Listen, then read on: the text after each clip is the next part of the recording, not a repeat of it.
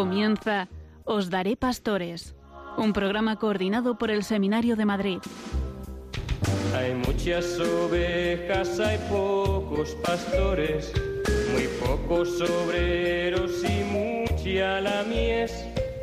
Mucho hombre hambriento que busca comida, pueblos sedientos sin poder beber. Muy buenas noches, como cada jueves, a todos aquellos que nos escucháis. Un saludo a los que estáis en casa, a los que estáis trabajando, a los que nos escucháis en el coche, también a los que estáis en seminarios y casas de formación. Y un saludo con especial cariño a los que padecéis alguna enfermedad. Nos acordamos mucho de vosotros y os encomendamos especialmente en nuestras oraciones. Bienvenidos todos al programa Os Daré Pastores, un programa coordinado por el Seminario Conciliar de Madrid. Soy Miguel Luna y me acompaña Israel Castillo. Buenas noches, Israel. Muy buenas noches, Miguel. ¿Qué tal de nuevo por aquí? Después de mucho tiempo volvemos y con mucha ilusión, muchas ganas a, de nuevo pues a un programa aquí, ¿no? En Radio María. Y como digo, con muchas ganas. ¿Qué nos vamos a encontrar? Cuéntales a nuestros oyentes, Israel, eh, en el programa de hoy. Pues bueno, ya como saben los oyentes, estamos esperando con, con los brazos abiertos al Espíritu Santo que llega este domingo en Pentecostés.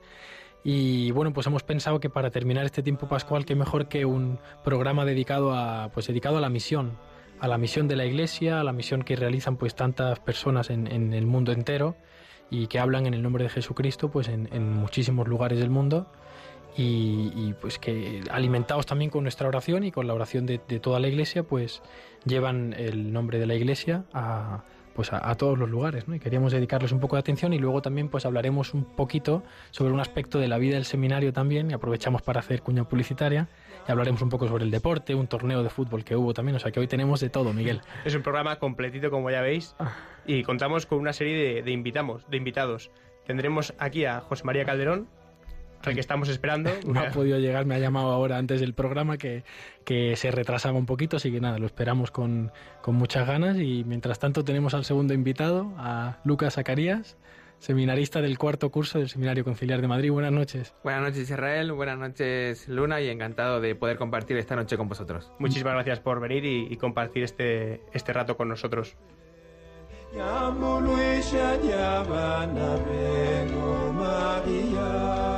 Maria.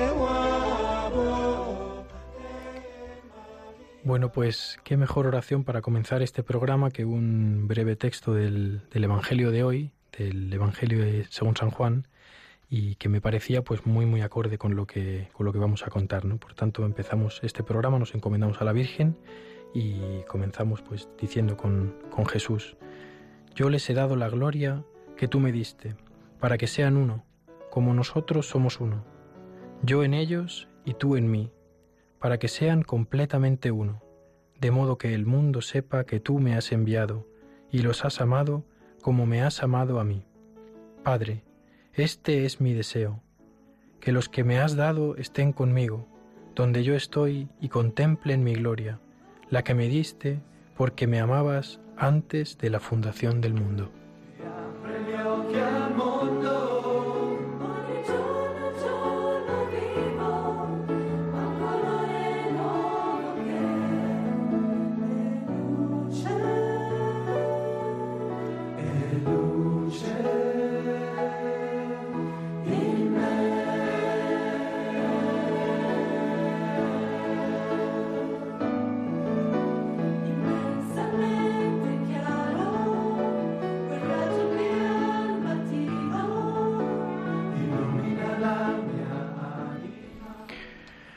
Noches de nuevo a todos los oyentes de Radio María. Estamos muy contentos de estar con vosotros después de este parón pascual que hemos tenido también y después de la maratón también, que me han dicho que fue muy bien. Em, bueno, pues comenzamos este programa de, de la misión y, pues recordando como, como siempre que se habla de este tema últimamente pues al Papa Francisco, ¿no? Que tantas veces y en tantos momentos pues nos está llamando a que seamos una iglesia en salida, ¿no? A que abandonemos la actitud burguesa y, egoísta, digamos, del que ha, ha recibido un gran regalo y no lo quiere compartir y que, y que seamos personas abiertas en diálogo con el mundo que hagamos misión allí donde el Señor nos haya mandado, ¿no? Que hagamos misión en eh, pues cada uno en su realidad cotidiana, en las cosas más sencillas, con la gente pues que no conoce a Cristo, con la gente que está quizás alejado, que ha tenido una mala experiencia con la Iglesia, ¿no?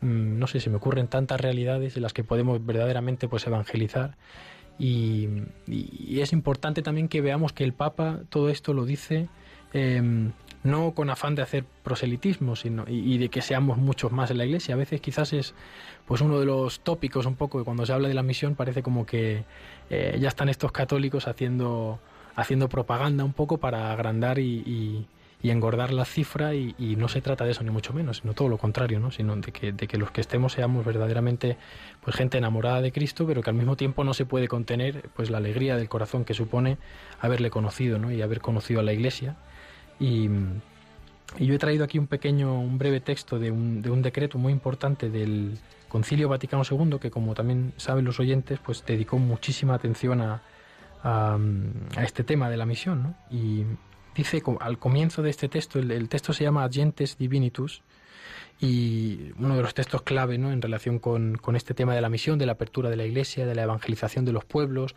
Luego más tarde en la iglesia se comenzó a hablar de la nueva evangelización. ¿no? Y dice este texto lo siguiente. La iglesia peregrinante es, por su naturaleza, misionera, puesto que toma su origen de la misión del Hijo y de la misión del Espíritu Santo, según el propósito de Dios Padre.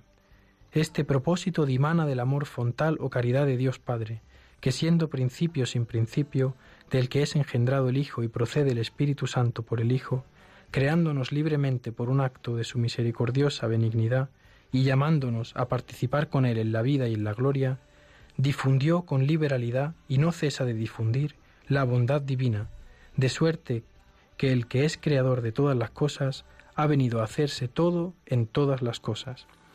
Pues este, este texto del comienzo del, del decreto Adyentes, tan, tan conocido del Concilio Vaticano II, yo creo que nos pone ya ambos muy en sintonía y además me gusta mucho que tiene una perspectiva muy trinitaria, ¿no? Y habla mucho del Espíritu Santo, que, como hemos dicho al principio, pues nos va a visitar ya brevemente y, y que acompaña siempre la misión. Y, y, pues para hablarnos de la misión, pues qué mejor que un protagonista en, en primera mano, eh, como es Lucas, y estamos esperando todavía a José María, que llegará en, en, en, breves momentos. Y pues vamos a hacerle ahora una pequeña entrevista a Lucas y que nos cuente un poco. Miguel, si quieres, preséntalo y... y... Sí. Comenzamos ya contigo, Lucas. Buenas noches de nuevo. Buenas noches. Buenas Lucas, noches. cuéntales a los oyentes en qué curso estás del Seminario de Madrid. Pues estoy en el cuarto año del seminario y, y nada, bueno, tengo 23 años, soy argentino. Y, sí, eso se, no, se notaba ya por el acento. y hace cuatro años eh, estoy aquí en España preparándome para ser sacerdote. Lucas forma parte de, del Instituto Secular Servi Trinitatis y su historia con el instituto eh, es muy bonita porque también nos introduce en el tema de la misión. Entonces, si nos puedes contar un poco cómo conociste tú, cuál, cómo fue el encuentro, cómo conociste el instituto, allí en Argentina, me imagino, claro, porque llevas aquí cuatro años en España, ¿no? Formándote en el seminario. Sí. ¿Cómo fue ese encuentro allí en, en Argentina? Pues eh, un sacerdote del instituto eh, fue de misión hacia a, mi barrio, a Lomas de Zamora, y, él era el párroco. Y entonces, nada, eh, cuando surgió el tema de, eh, de la llamada al sacerdocio, eh, me llamaba mucho la atención su persona. Es un español, nacido en Cuenca, se llama Arturo, y, y él, me llamaba mucho la atención la alegría y la entrega que tenía a la gente. Entonces eso fue eh, el encuentro que tuve con el instituto y luego eh, conociéndolo más a fondo me eh, vi que uno de los objetivos principales era la misión. De hecho tenemos misión en Venezuela, en, en Italia, en, Ostia y, también aquí en, España, estamos en Cuenca y aquí en Madrid. ¿Y en, en, qué consiste la misión cuando llega el instituto a un país? ¿Se asienta, digamos, funda un seminario o empieza a, a trabajar en las parroquias? ¿Cómo, ¿Cómo, funciona más o menos la...? Así en, en, la, en, la, en mi diócesis, en Lomas de Zamora, el obispo pidió sacerdotes uh -huh. y, y, contactó con el instituto y, y envió a dos sacerdotes antes de, de Arturo. Eh, y entonces le dieron una parroquia que tenía ocho capillas en aquel entonces. Y, y tenía mucha, muchos feligreses a su, a su cargo. Y es una zona, eh, la de mi parroquia, eh, humilde, pobre, con también hay delincuencia. Mm, Con mucha eh, necesidad. Con mucha necesidad, la delincuencia, la drogadicción. Y, y es en ese contexto, en ese escenario, en donde el instituto va a dar a conocer a Jesucristo. Mm. Y es a través de ellos y de su entrega eh, por- en donde conocí a, Jesús. Ya, ya, ya. Y, y, bueno, y la primera experiencia en España, los primeros días, bueno, ¿cómo, cómo te enteraste de que te venías para acá y cómo, cómo fue un poco todo? Pues cuando eh, ya le digo a Arturo, que era mi director espiritual, que, que sentía el llamado de, de Dios al sacerdocio, eh, comencé a, a conocer el instituto. Y lo que yo quería era ser como él. Y para ser como él tenía que entrar en el instituto. Y entonces él me dice, bueno, eh, luego de un discernimiento que duró más o menos tres años, eh, comencé a, a conocer más el instituto y eh, tenía que viajar a España para formarme, porque tienen la casa de formación aquí. Y entonces es por, por, por lo que estoy aquí. Bueno, como podrán comprobar los oyentes, nuestro segundo invitado acaba de entrar al programa. José María, tranquilo, respira, no pasa nada. Yo estoy, yo estoy feliz. Eh, he de decir que es la primera vez que oigo este programa en el coche. Lo hacéis fenomenal. Buah, Muchas Muchísimas gracias. Bueno, Miguel, pues si quieres, presenta brevemente a José María Muchis- Calderón sí, y ahora, Lucas, no te abandonamos, y ahora seguimos contigo. Lo primero, muchísimas gracias por venir y hacernos este favor y, y bienvenido. Si me, si me equivoco, me corriges con toda naturalidad, porque bueno, tengo aquí algunos datos tuyos y, bueno, espero no equivocarme. Don José María es eh, actualmente delegado episcopal de misiones. Es también subdirector nacional de obras misionales pontificias y director diocesano del igual, del- de las obras misionales pontificias. Ha sido conciliario diocesano de Acción Católica, además de conciliario diocesano de Manos Unidas. Y yo no sé si esto está actualizado, no sé si sigue siendo capellán de las misioneras de la caridad, Eh, soy confesor. confesor. Sí, si eso es Ya, distinto, sí, pues sí. es distinto, no lo sé. Sí, desde el año 95 soy confesor y capellán. Antes estaba en la Casa de las Misioneras de la Caridad que hay en el Paseo de la Ermita del Santo y ahora el señor cardenal me llamó para que me hiciera cargo de las de Vallecas. Ah, muy bien. Fenomenal. Y no sé también si esto es correcto, estás en la parroquia del Sagrado Corazón de Jesús, Y soy el párroco del El Sagrado párroco. Corazón de Jesús. ni más ni menos. Bueno, ni más ni menos. Es- es- Quiere decir que es un sacerdote bastante ocupado. Es Eh, no me aburro y me encanta venir a Radio María. Ahora, en breves momentos, vamos a tener la Pero oportunidad de... seguir hablando con Lucas porque yo estoy aprendiendo. Muy bien, muy bien, sí, sí. Pues en breves momentos, como decía, tendremos la oportunidad de comprobar de primera mano que José María Calderón no se aburre. Y, pero bueno, seguimos contigo, Lucas. Nos estabas contando un poco eh, pues las vicisitudes de tu llegada, tu llegada a España, la entrada en el instituto y, y estos primeros años aquí en España. ¿Qué tal? ¿Qué te parecen los españoles? ¿Estás contento con el país? Sí, sí, la verdad que desde el primer momento eh, me acogieron muy bien y, y la verdad que a medida que van pasando los años voy conociendo más la, la cultura eh, y, y todo lo que significa, ¿no? El ser español y, y la verdad que, que me está gustando mucho y me y, y eso me enriquece mucho, me enriquece mucho y voy aprendiendo un montón. Sí, sí. Se, te que- nota, desde luego. Los oyentes tienen que saber que Lucas es un seminarista muy alegre. Y por, eso- cierto, que por la eso comida española es muy, muy, muy traído. A rica. mí le gusta mucho, sí, sí. ¿Y qué tal la carne? Bueno, la carne, eso ya...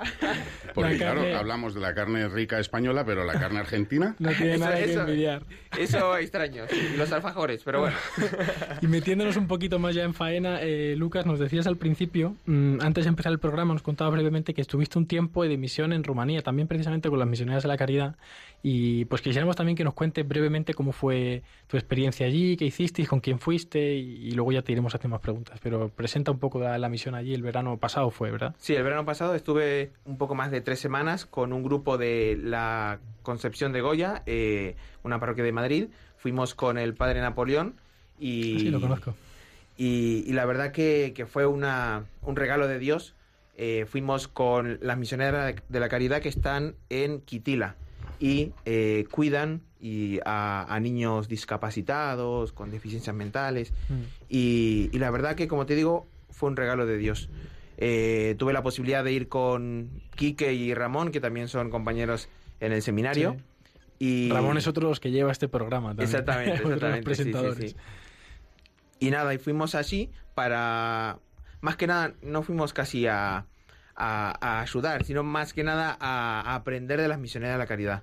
Que mi primera impresión fue eh, eh, el agradecimiento a Dios de lo que me estaba regalando, porque el ver a ellas cómo, cómo servían, cómo cuidaban a esos, a esos niños, que los trataban casi como sus hijos. Y, estando así, perdidas en un pueblo de, de, Rumanía, eh, entregando toda su vida por amor a Dios, eso la verdad que, siempre me llevaba a una pregunta de por qué lo hacen. Eh, ¿Qué habrá en estas mujeres que, se entregan así? Y, luego el poder hablar con ellas y, ver que en el centro estaba el amor de, del Señor. Y eso la verdad que me enriqueció mucho y, he aprendido un montón. Son un gran ejemplo eh, para mí y, he palpado de la caridad en ese sentido eh, muy de cerca. ¿Fue tu primer encuentro con las misiones de la caridad?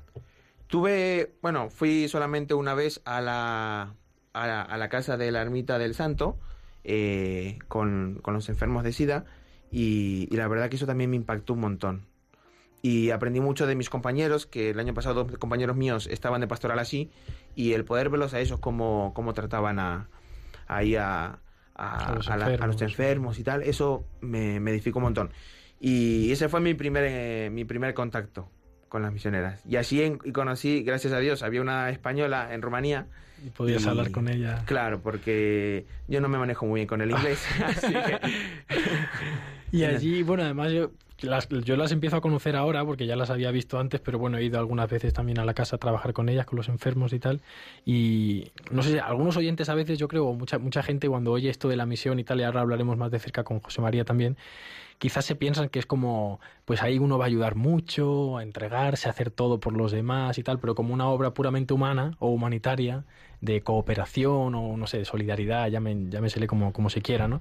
Pero por lo que yo empiezo a saber ya, las, las misioneras de la caridad, lo primero que hacen en el día y lo último que hacen antes de acostarse es rezar. O sea, imagino que allí en Rumanía sería algo parecido, ¿no? o sea, se comienza el día con una misa, luego hay oración durante el día, adoración por la tarde. Sí, de eso, eh, por ejemplo, por la tarde teníamos adoración, eh, la misa, también rezábamos vísperas y nos dábamos cuenta a medida que iban pasando los días que era eh, absolutamente necesario alimentarnos del Señor, tanto en la Eucaristía y en la oración, porque luego el trabajo que hacíamos durante la mañana, las fuerzas las recibíamos de, los sacramentos y de la y de la y del diálogo con el Señor. Y, eso lo, lo, entendíamos luego porque eh, al hablar con las sisters eh, nos hablaban ¿no? de lo, del mucho tiempo que le dedican a, la oración. Y, lógicamente es así, porque necesitan alimentarse del Señor para poder ver en, en aquellos niños, en aquellos enfermos, eh, el mismo rostro de, de Jesucristo. Cuéntanos, si quieres, en qué consistía un poco en las actividades del día a día.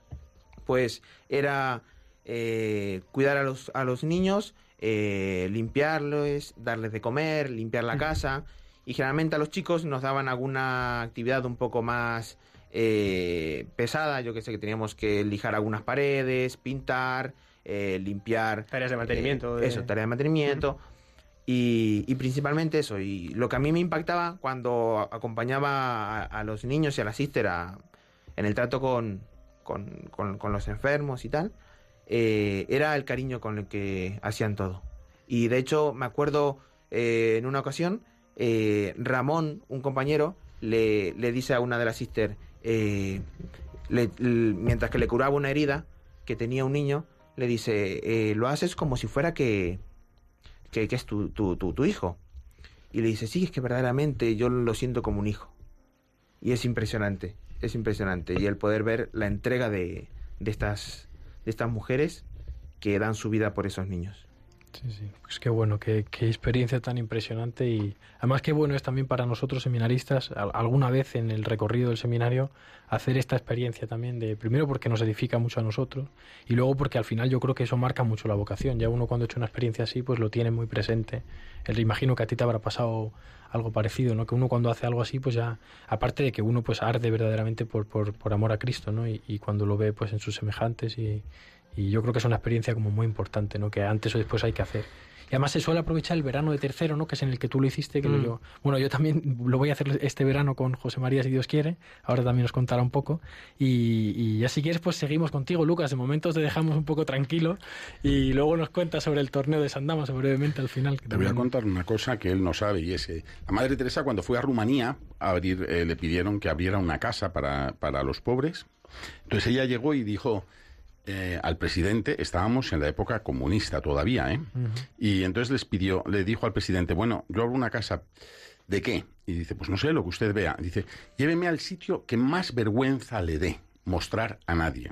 Entonces les llevó, a la Madre Teresa le llevó a los orfanatos que tenían en las montañas de Rumanía, donde los niños estaban absolutamente abandonados como en las películas que hemos visto a veces de, de, los países comunistas, abandonados y tirados por el suelo, sucios. Y la Madre Teresa les dijo, bueno, pues yo quiero abrir casas con los niños que nunca serán adoptados, los que están minusválidos, los que son, los que tienen lesión cerebral. Entonces abrió tres casas, la más, la, de los chicos, que es la de Quitila, y luego otras dos, eh, eh, en Ferender y en, en Bacó, que tienen otras dos y son de chicas. En total son 75 enfermos. Es verdad que una de las casas de las chicas la perdieron hace como 10 años o 12 años por, por cuestiones jurídicas, se, se, les retiró esa casa, pero siguen teniendo. Y, la, y esos chicos que, este, que Lucas está hablando no son bebés, los más pequeños tienen 20 años, ¿eh? O sea, mm. son, tío, grandotes, grandotes. Y te pegan una torta y te hacen, te dan vueltas porque están cuadrados algunos de ellos, sí, yo recuerdo llevarme una buena torta, sí, sí, alguno. Bueno, yo me, uno me partió la nariz. Uno me partió la nariz. Estoy operado de la nariz gracias a uno de ellos que del golpe que me arreó eh, me partió la nariz, sí. Esos son los gajes del oficio, las, huellas de la misión.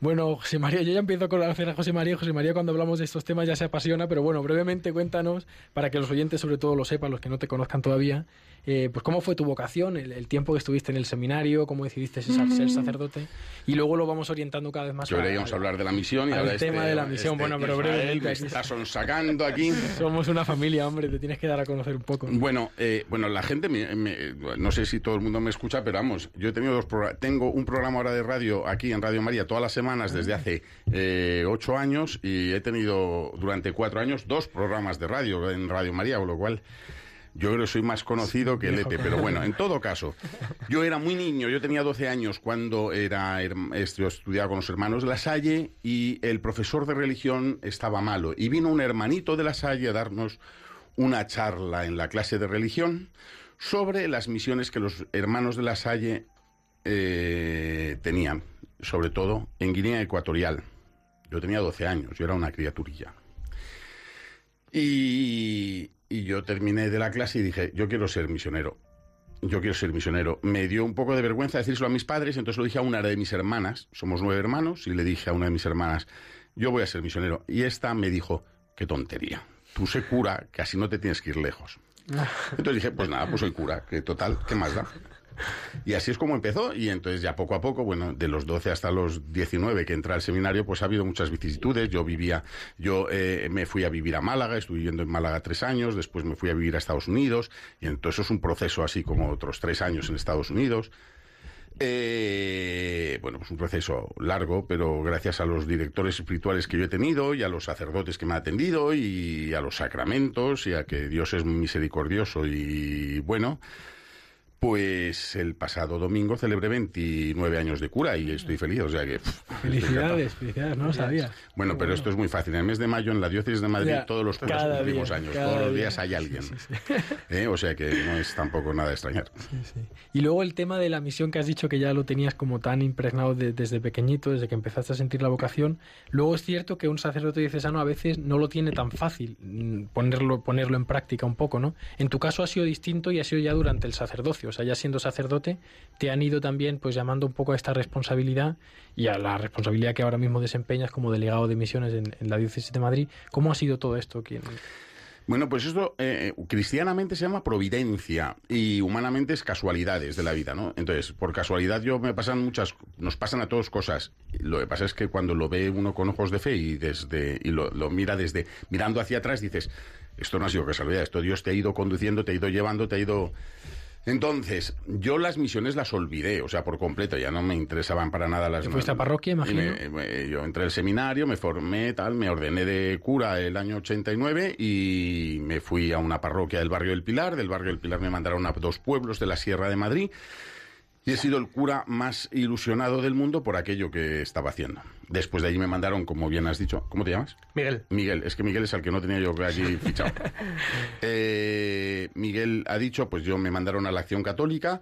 Allí estuve 15 años, primero con don César, eh, con, con don César, el actual arzobispo de, Sebo- de, de, de Segovia, después con el actual eh, con el actual obispo auxiliar de Madrid, Rector del seminario. rector del seminario, don Jesús Vidal.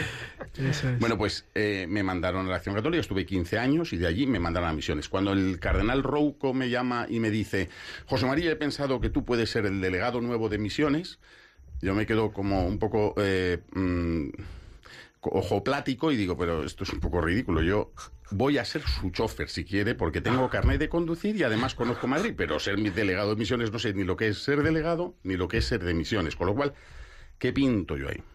Y la contestación de don, de don Antonio fue, pero tú no eres capellán de las misioneras de la caridad. Pues sí, pues algo habrás aprendido de ellas. Ahí te pillo, ahí te Y pillo. segunda pregunta, dice, ¿tú no te vas a Rumanía? Porque este proyecto que ha hablado Lucas lo comencé yo en el año 2000 con mi hermano Ignacio, ah, eh, es con los que empezamos y luego ya la Acción Católica se hizo cargo de eso hasta que la Acción Católica, yo me fui de la Acción Católica y decidió ya no seguir por ese camino y Napoleón lo tomó el año pasado y este año vuelve a ir otra vez.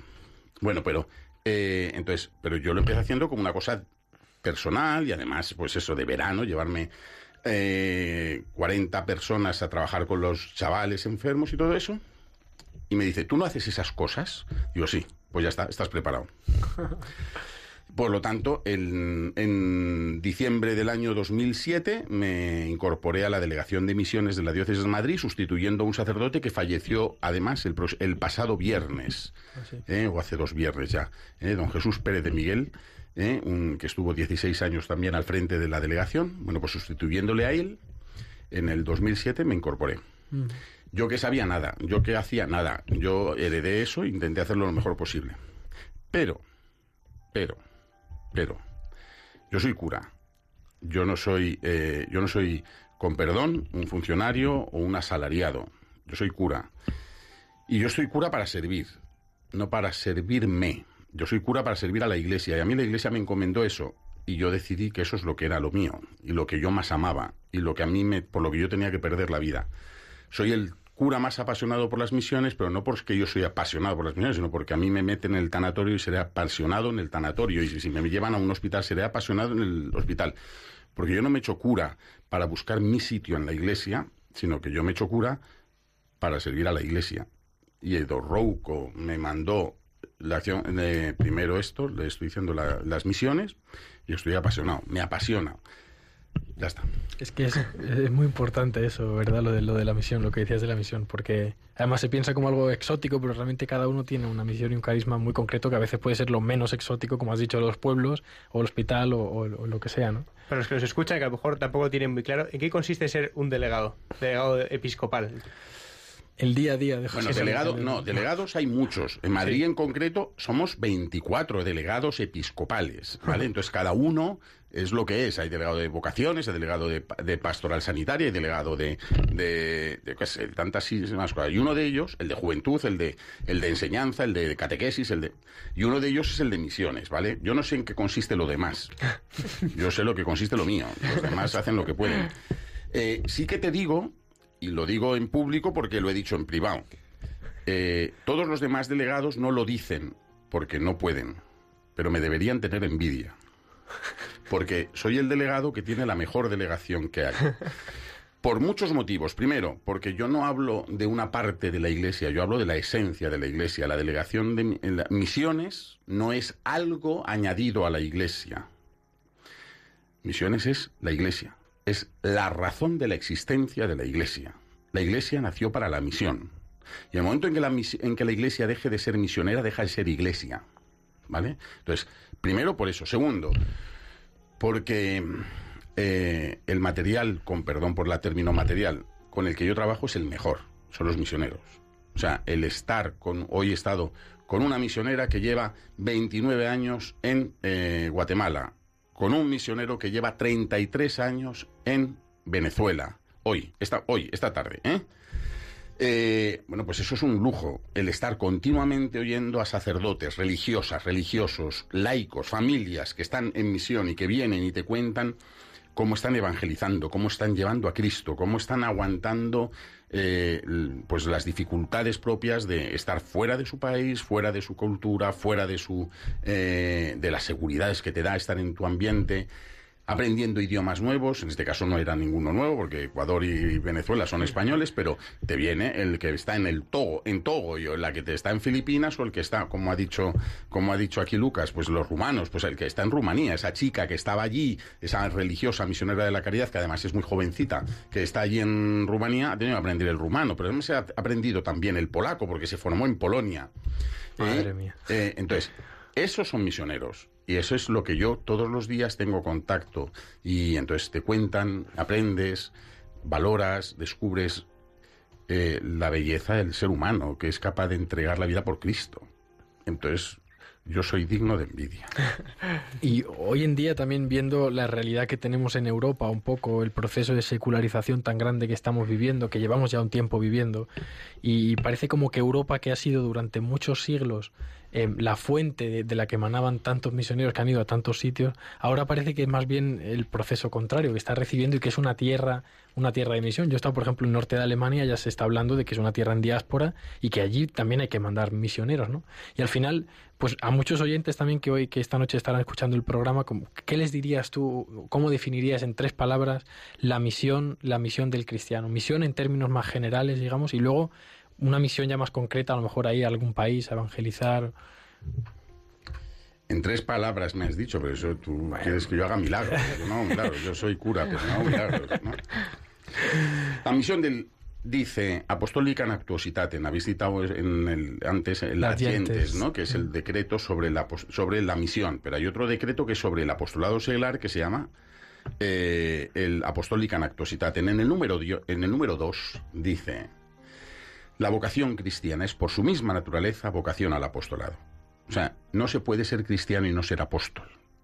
No es una opción personal, decir, ah, yo, mira, me ha gustado esto de ser apóstol, pues venga, yo voy a tomar este camino. O, eh, no, no, no, es que a ti te, esto, con el bautismo, se metió el Espíritu Santo, dentro de tres días vamos a celebrar eh, Pentecostés, se mete en tu corazón el Espíritu Santo, el Espíritu Santo te lleva a querer transmitir lo que tú tienes en el corazón, ¿vale? Por lo tanto, eh, una- un cristiano que no es apóstol, eh, no puedo decir, porque yo sería, no puedo decir que no es cristiano, pero sí tiene que examinar su conciencia, cómo está viviendo su fe.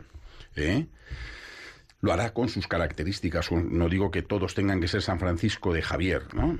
Cada uno lo hará según sus capacidades, sus posibilidades, sus talentos, los dones que Dios le ha dado, también su enfermedad, su salud, su, su yo qué sé. Pero tiene que ser apóstol. Pero hay gente en concreto, y por tanto esta gente, los cristianos todos bautizados, laicos, sacerdotes, religiosas, religiosos, seminaristas o novicias, tenemos que intentar llevar a Cristo a donde vayamos. Estemos en Madrid, en el barrio de, el, barrio de la prosperidad, que es donde estoy yo, o estando en, en, en la parroquia de Nuestra Señora de las Delicias, o estando en donde toque. A mí qué me importa. Donde estoy, allí eh, tengo que llevar a Cristo, ¿no? Es que además eso es importante lo que dices, porque a veces nos parece como que la misión es un carisma muy específico de algunos poquitos que lo dejan todo y que.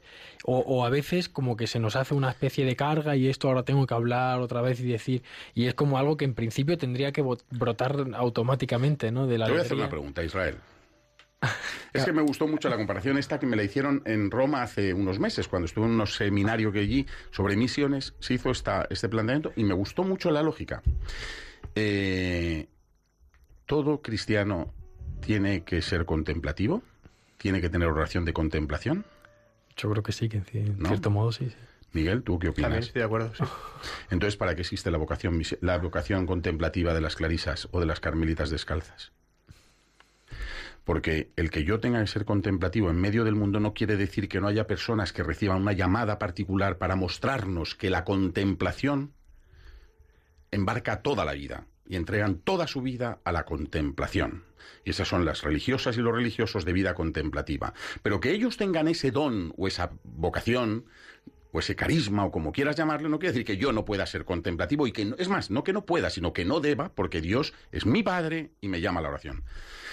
El hecho de que todos somos misioneros, porque todos hemos recibido el don del Espíritu y todos hemos recibido el bautismo y nos hace apóstoles, no quiere decir que no, no tengan validez las vocaciones misioneras, es decir, hombres, mujeres que han descubierto la belleza de la evangelización de tal modo que, que entreguen su vida para vivir eso, en nombre de Cristo y de la Iglesia. Pero que existan esas personas no me exhibe a mí, que no tengo esa vocación, a ser apóstol. ¿Me explico? Sí, no sé si ha quedado claro. Totalmente, ha quedado más que pues claro. Pues vamos a, a interrumpir brevemente el programita, unos 40-50 segundos de alguna música para descansar un poco y enseguida volvemos y continuamos.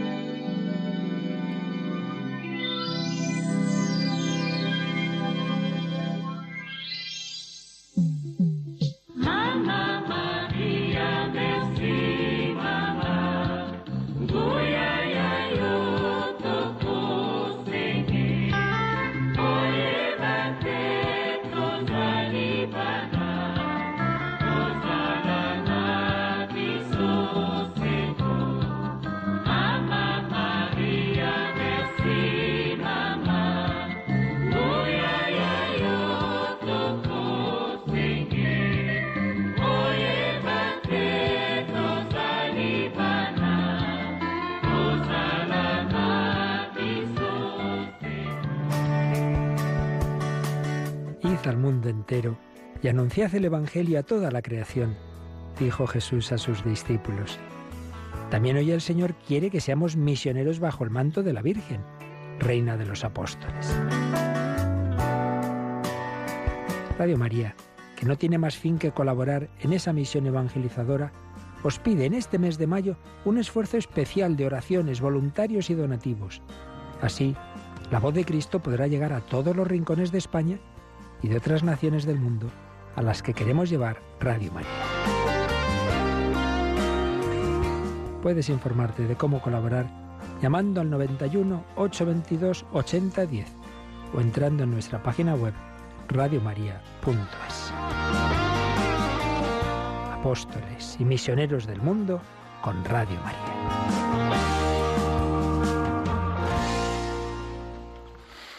Pues muy buenas noches a los oyentes de Radio María. Una vez más, aquí seguimos en el programa Os Daré Pastores, dirigido por el Seminario Conciliar de Madrid.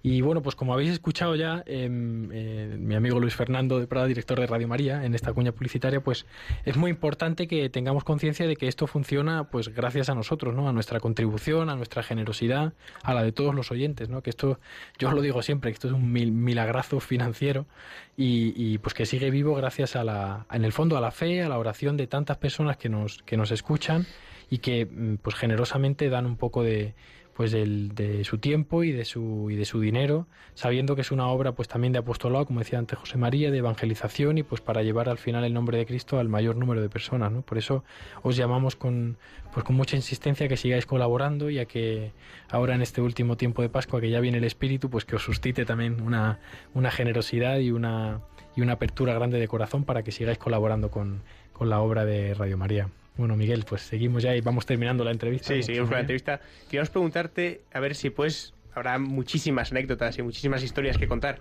pero si pudieses destacar alguna, la que más te guste, la que más... Estaba yo en Etiopía, en una eh, en un eh, en un centro de en donde va a estar este año Israel, Pero es verdad vamos, que no creo vamos. que vayamos donde yo estuve en ese momento. En aquel momento, las misioneras de la caridad vieron un campo de eh, llamarse, yo le llamaba campo de refugiados porque no sé cómo podría llamarle.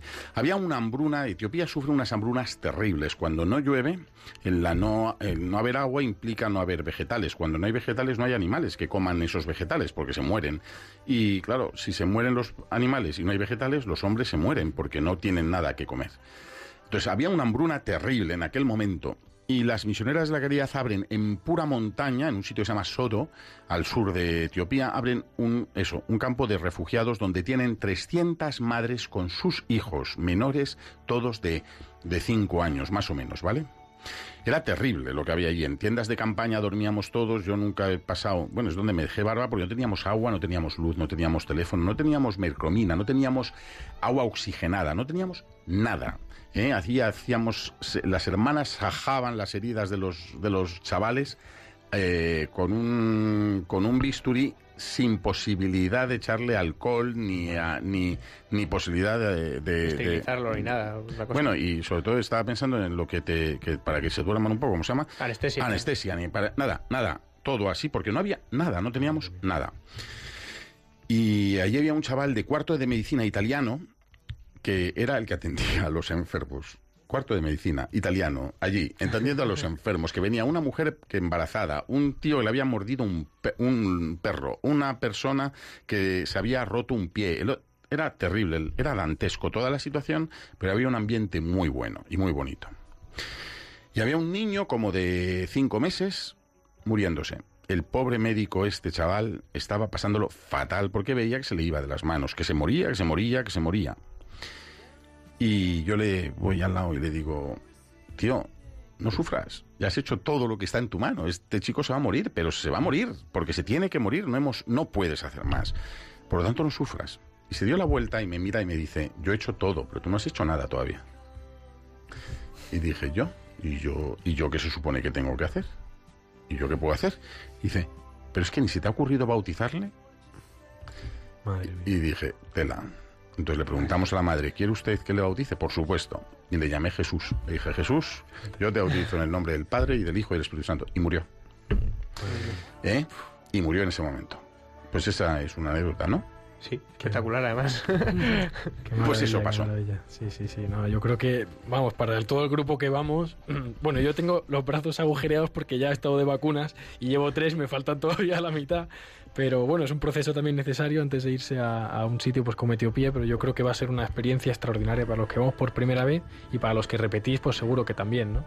Así que, pues ya nos vamos despidiendo de José María, aunque ahora todavía nos dirá unas palabrillas antes de, de- de- de- de despedir el programa y ahora pues vamos a seguir brevemente con Lucas que nos va a contar eh, pues algo que pasó hace ya una eternidad en el seminario pero que hemos querido hacer un programa sobre el torneo de fútbol y no nos ha dado todavía la vida para tanto y bueno Estamos pues, hablando por el martes 13 de marzo.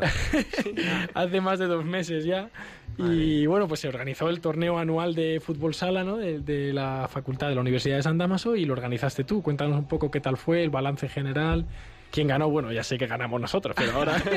Por eso lo hemos traído, para que hable De hecho, estamos del aquí torneo. tres integrantes del equipo de fútbol sala que ganó la final. Bueno, pero cuéntanos tú un poco, Lucas. Si quieres. Pues nada, estuvimos en la octava edición del torneo San Damaso de fútbol que organiza todos los años la universidad eh, en colaboración con el Seminario de Madrid y participaron 13 equipos, entre ellos alguna novedad, eh, entre, entre ellos están los hermanos del Amor Misericordioso y lo- el Redentoris Mater de Alcalá, que fueron nuevos este año.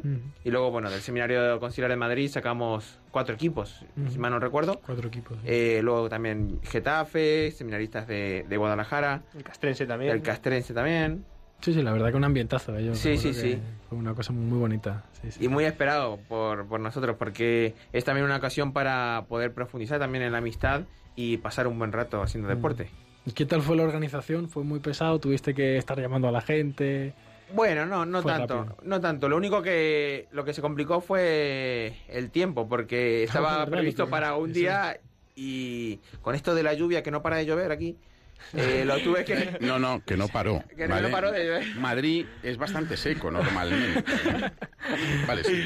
no, que no paró de llover. Es que hemos tenido un invierno interesante. Y casi sí, más lo cambiamos por torneo de waterpolo, porque estaba todo encharcado, todo eso. Fue tremendo.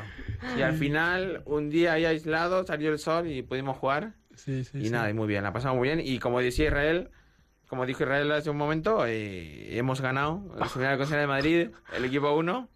Y, y nada, muy bien. Y Y bueno, la- Israel se ha llevado el premio al Pichichi y al... Y al mejor jugador del torneo, creo. que de la Exactamente, final, de la final. Yo que no se llevó el de mejor portero porque no. Porque le da- llevó nuestro portero, el Zamora, Fer Rubio. Sí, Que pues. tiene una, una, Eso una suena un, poco, suena un poco a tongo. No, no, Tongo ni mucho No, menos. no, no, no. De hecho, la final, la final la jugamos contra los que ahora se acaban de ordenar sacerdotes, que todavía eran diáconos en aquel entonces. Exactamente. Y fue dura, ganamos, ganamos 8-0, yo creo. 8-0. 8-0. Creían, Sí, sí, sí. esos querían tener una alegría antes de la ordenación, pero bueno, no, no se pudo. Pues sí, sí, sí. Bueno, y luego aparte de, organizar el torneo, tú también llevas, o sea, mm, cuéntanos un poco qué tal el, el deporte, cuál es la función que cumple el deporte en el seminario y qué deportes se practican, el tiempo que se deja también un poco, pues para que los seminaristas puedan disfrutar del deporte, de relajarse, el tiempo libre, que no es que la gente piensa que a veces que estamos todo el día estudiando y no, no es solo eso. Pues no, dedicamos también tiempo al estudio, te- al estudio, al- aparte del estudio, al deporte. Tenemos un campo de fútbol, eh, un campo de baloncesto, jugamos también al badminton. eh, Que hay un torneo todavía también. Hay un torneo ¿no? de badminton, es verdad. Está todavía en marcha. ¿Y, y qué más jugamos? ¿Ping-pong? ¿Badminton?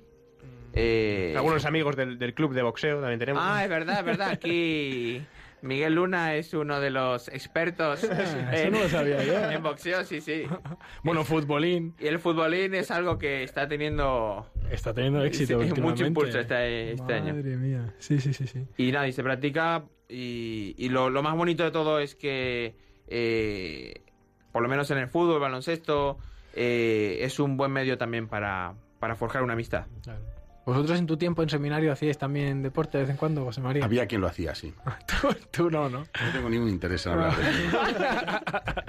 Vale, te hemos pillado, hombre, un punto débil tenía que tener también José María. Que el más débil sea este, ¿eh? Que el más débil sea este, ya te digo. Uf. Desde luego, desde Bueno, y felicitamos a, a Miki Luna que, que, que ganó el Atleti ayer, Hombre, salió sí, sí, campeón. hemos estado de celebración Se ya. ha hombre. olvidado decirlo, es verdad. No, y mañana, entonces tienes que ir a la, ahí al, al Neptuno. Y al mañana, Neptuno. a ver si Mañana puedo es- pasar. Mañana tengo pastoral. Lo recuerdo en la radio, pues si me está escuchando el formador, mañana hay pastoral y ahí estaré en la parroquia toda la tarde el viernes. ¿Qué parroquia estás? Santa Teresa Benedicta de la Cruz. Ah, bueno, hablaremos con Santa Teresa Benedicta de la Cruz. Hablaremos con don Andrés GS y ya está, no hay Ah, problema. Está todo hecho ya. Como también es atlético. Bueno, él se va contigo. Sí lo es, sí, sí lo es mucho, mucho. De todas formas, comentábamos antes del programa, le he dicho yo a Miki, oye, muy, muy tranquilo, ¿eh? Para ser atlético, Sí. la verdad que fue un partido... partido muy, muy raro. Muy relajado. Para ser un partido de Atleti, además una final. Sí, sí. Muy- muy Pues- extraño. No, pues eso, lo que decíamos también, el tema del deporte, pues eh, ayer, por ejemplo, pusieron el partido en el seminario y para ocasiones así pues más especiales y ahora tenemos mundial también, o sea que Madre mía. es, que estamos, es verdad que uno, uno a veces tiene que entender que, que ahora estamos de exámenes, pero cuando hay pues un poco más de tiempo libre y tal, aprovechamos para, pues, para hacer deporte, para afogar, que es muy importante también nosotros que no, pues no tenemos novia, no estamos con nuestra familia, estamos ahí un poco metidos, enclaustrados, ¿no? Que nos hace falta de vez en cuando pues eso, y lo que tú decías también de la amistad, ¿no? Al final es un rato que, pues, que pasamos juntos, que, que estamos tranquilos y a gusto y, y es muy bonito y sobre todo viendo también que pues el cristiano es el que sabe estar en todos lados, ¿no? Que parece que hay como que estamos todo el día en misa o que estamos todo el día rezando el rosario, que hacemos, hacemos un poco de todo, ¿no? Y que y eso es lo más bonito. Yo creo que nos están avisando de que ya pronto llegan a anunciar el programa Diálogos con la Ciencia, así que sí. Creo que nuestro compañero está ya listo para comenzar, que otras veces le robamos todo el tiempo. Y ahora te dejamos tranquilamente que... Pues nada, pues a- aquí, aquí estamos preparando las cosas último minuto, lo- la, la emoción del directo, siempre corriendo por los pasillos, falta esto, falta lo otro, y hasta Luis por ahí también por el pasillo. Y hoy, aparte de las secciones habituales de diálogos con la ciencia, pues vamos a hablar del diccionario eh, biográfico electrónico, que lo ha hecho la Real Academia de la Historia que hasta ahora era en papel, analógico, y ahora es electrónico ya. Y es inmenso. Vamos a hablar con la persona que ha llevado adelante el proyecto y creo que va a ser una entrevista interesantísima, aparte de las secciones habituales del programa. Fenomenal. Pues muchísimas gracias. Seguro que habrá muchos oyentes interesados en, este programa Diálogos con la Ciencia. Y nada, pues yo creo que vamos a ir ya despidiéndonos y cerrando poco a poco este programa extraordinario y con las ganas también de que el Espíritu Santo pues venga y, nos visite y pues nos arda el corazón también en, este celo por, por la misión, cada uno en el, en el papel y en la función que el Señor le haya pues le haya encomendado, ¿no? Los que no sois, los que sean más ancianos, los más jóvenes, ¿no? Yo creo que pues interesante antes de, antes de irnos, aunque ya sé que tienes ocasión de, de frecuentar la radio y hacerlo, pues que nos des una especie como de anuncio, un despertador de conciencias para los que nos escuchen, quizá para los jóvenes, de, para acercarlos a la misión, especie de, de- de llamada, de, para sacarnos un poquito de este cristianismo burgués al que estamos acostumbrados de sofá, ¿no? como le gusta decir al, al Papa. Pues no sé yo muy bien, no sé, no sé, pero eh, yo el otro día me dieron un dato que me impresionó mucho, ¿verdad? ¿Tú sabes, Miguel, cuántos cooperantes españoles hay por el mundo? Cooperantes. No tengo ni idea, Ni idea, ¿verdad? ni la más remota idea, ¿no? Pues son Yo unos tampoco. 3.000, ¿vale? ¿Tú sabes cuántos misioneros españoles hay por el mundo? En concreto, 13.000. Eso quiere decir que hay eh, que frente a cuat- a 3.000 personas que están haciendo una labor preciosa, inmensa, grandísima por llevar eh, bienestar en países donde no lo hay y que cobran por ello, hay 13.000 que están dejando su vida por llevar a Jesucristo. ¿eh? Y que tiene como única recompensa lo que decía San Pablo, el poder hablar de Dios. Y, y si eso no es apasionante, no tendría, no, no, no hay otra cosa. ¿eh? Cuando uno ha descubierto la perla, o el que dice Jesús, o cuando uno ha descubierto eh, el tesoro escondido, eh, lo más grande que puede, que puede llevar a los demás es lo que Dios le ha dado. Por lo tanto, yo a los jóvenes me parece que em, que a los jóvenes lo tenéis facilísimo. Los facil- lo tenéis facilísimo. ¿eh? Predicar lo tenéis facilísimo, los cristianos jóvenes. Porque vivimos en un ambiente en el que no está Dios. El hablar de Dios es muy fácil porque no hay nadie que hable de ello. Entonces, no vas a pisar a nadie, no vas a que esto es puedes proclamar a Jesucristo, puedes acercar a una persona a Dios, puedes decirle al Señor, puedes decirle a una persona, a un chaval que está angustiado en los exámenes, que está pasándolo mal por sus dificultades de amor, porque no tiene, porque decía Israel, yo no tenemos novia, pues hay otros que tienen novia y sufren un montón. Pues a esos les puedes decir, pero Dios te ama, tío, a ti Dios te ama, te llama por tu nombre. ¿eh? Voy a hablar de un tío que a mí me ha impresionado mucho, que invitamos eh, en la delegación de misiones la semana pasada. Yo no le conocía nada cuando le veo, digo, pero tú eres el músico este. Dice, sí, pero si tú eres un niño, pero si tú, tú... Y me impresionó, el Grillex, ¿no? Es un rapero ¿eh? Eh, con 22 años que eh, se encontró con Dios y de repente ha convertido toda su existencia en deseos de llevar a Dios a los jóvenes a base de cantar rap cristiano y lo hace de pegada y además es que eh, entre col y col lechuga, o sea, es que habla de Dios cada dos por tres, ¿no? Y Dios me llamó y... Qué máquina. Esto es... lo que decíamos antes, que al final el cristiano realmente está llamado a estar en todos, en todos los ámbitos, en la música, en el deporte, en la política, en, to- en todos lados, ¿no? Eso. Y luego lo que también decías ahora, José María, que al final esta misión, la misión muchas veces al primero y al que más ayuda es al que la hace, ¿no? O sea que, que es, pues una maravilla. Yo os agradezco muchísimo a, a Lucas y a José María que hayáis venido y que hayáis sido nuestros invitados. Y nada, me dice ya mi compañero que vamos a ir poco a poco cerrando, ¿no? Vamos Sí, vamos a aprovechar y terminamos con una, con una oración, pues pidiendo por los por la misión y por los misioneros. Y bueno, si queréis la leemos, la leemos. Vale, la hacemos como siempre, juntos. la leemos. Los tres jóvenes lo leéis porque el viejo ya no, se le ha dejado las gafas en el coche y no puede leer nada. Pues leeremos por ti entonces, José María. Muy bien. Bueno, Padre de bondad, tú que eres rico en amor y misericordia, que nos enviaste a tu Hijo Jesús para, nuestra salvación, escucha a tu iglesia misionera, que todos los bautizados sepamos responder al llamado de Jesús. Vayan y hagan que todos los pueblos sean mis discípulos. Fortalece con el fuego de tu espíritu a todos los misioneros que en tu nombre anuncian la buena nueva del reino. María, Madre de la Iglesia y estrella de la evangelización, acompáñanos y concédenos el don de la perseverancia en nuestro compromiso misionero. Amén.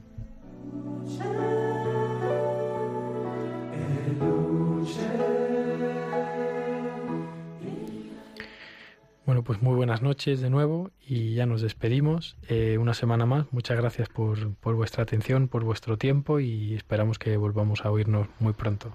Muchísimas gracias a nuestros invitados una vez más por vuestra generosidad, por el tiempo compartido y a nuestros oyentes, pues, pues igual buenas noches y, y hasta pronto.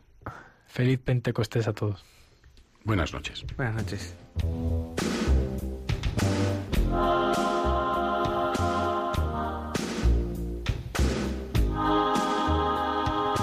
Y así concluye Os Daré Pastores, un programa coordinado por el Seminario de Madrid. Hay muchas ovejas, hay pocos pastores, muy pocos obreros y mucha la mies. Mucho hombre hambriento que busca comida, pueblo sediento